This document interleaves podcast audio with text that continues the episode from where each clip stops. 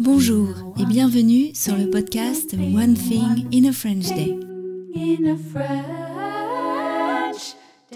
Aujourd'hui, lundi 8 janvier 2024, cet épisode, le numéro 2314, s'intitule Bonne année 2024. J'espère que vous allez bien et que vous êtes de bonne humeur. Je m'appelle Laetitia, je suis française, j'habite près de Paris et je vous raconte au travers de ce podcast un petit bout de ma journée.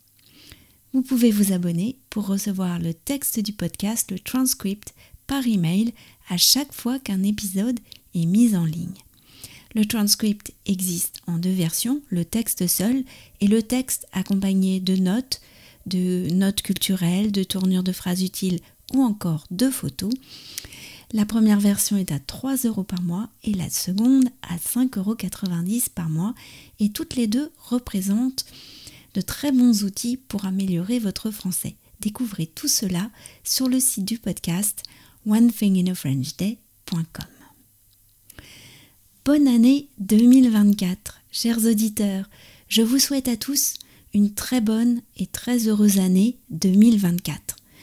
Les temps sont troublés, mais j'espère qu'elle a bien commencé pour vous et surtout qu'elle vous apportera de bonnes choses, de bons moments, de belles rencontres et que le français sera toujours pour vous un refuge qui vous fera du bien.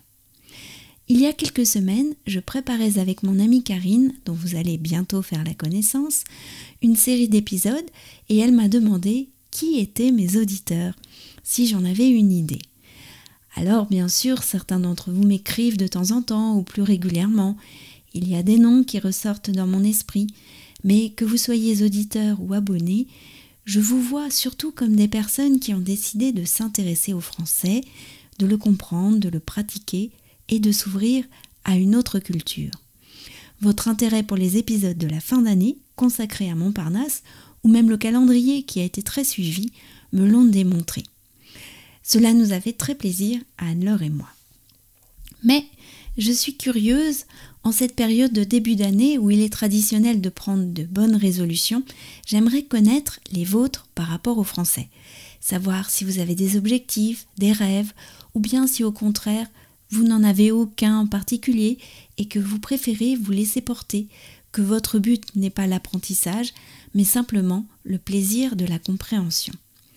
Pour cela, j'ai mis en ligne un sondage sur mon site internet, sur la page d'accueil onethinginafrenchday.com. Cela serait très sympathique de votre part d'y répondre. Il s'agit d'une simple liste à cocher. Sinon, de notre côté, les deux semaines de vacances sont vite passées. Noël a été tout de suite là. Comme chaque année, les filles nous ont demandé à quelle heure elles pouvaient venir ouvrir les cadeaux le 25 on a toujours donné une heure pour être certain d'avoir la possibilité de dormir. 8h30, c'est bon, ai-je dit à Lisa. Ah ah, trop bien L'année dernière, tu avais dit 9h, a dit Lisa toute heureuse. Quelle chipie cette Lisa Mais on sent que les filles sont adolescentes. L'impatience n'est pas plus puissante que leur envie de dormir. C'est à 9h qu'elles sont sorties du lit pour découvrir leurs cadeaux sous le sapin. Il y avait les traditionnels chocolats de Gilles Créneau et des paquets colorés pour tout le monde. Bref, c'était la fête.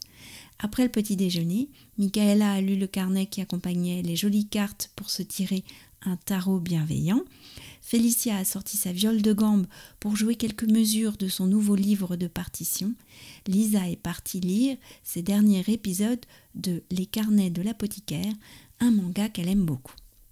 Pietro et moi nous sommes occupés du déjeuner. La pintade chapon, les marrons, les pommes, le foie gras et tout ça. J'avais préparé la veille des pains de mi-maison qui étaient particulièrement réussis et la clairette était au frais pour accompagner nos bûches que nous avions également préparées la veille. Une bûche chocolat et une bûche au cassis. Mes parents sont arrivés pour le déjeuner et nous avons tous passé un bon moment. Dès le lendemain, c'était l'arrivée de mon amie Teresa et de son mari Daniel. Ils venaient passer quatre jours à Paris et avaient réservé une chambre d'hôtel à côté de la maison. Nous avons passé de bons moments ensemble et j'ai pu les conseiller sur des visites à faire. L'exposition Le Paris de la modernité leur a beaucoup plu, ainsi que le musée Bourdelle. Justement, Michaela a été invitée par son amie Garance à assister à une pièce de Molière au théâtre des Champs-Élysées le 28 décembre. C'est le sculpteur Bourdel qui a réalisé les bas-reliefs et une partie de l'architecture de ce théâtre. Teresa et Daniel sont aussi allés déjeuner au pied de cochon et l'expérience leur a beaucoup plu. Le 29, pour l'anniversaire de Lisa, nous étions tous réunis, mes parents, nos amis espagnols et nous, autour d'un beau vacherin.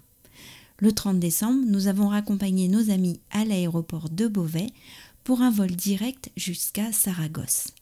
Ce voyage en voiture dans la campagne du nord de Paris nous a fait comme une pause bienfaisante. Mais il était temps de penser à un autre réveillon, celui du Nouvel An. One Thing in a French Day, c'est fini pour aujourd'hui. Je vous retrouve dès mercredi pour un nouvel épisode du podcast. À bientôt et encore meilleurs vœux pour 2024. Au revoir. Day.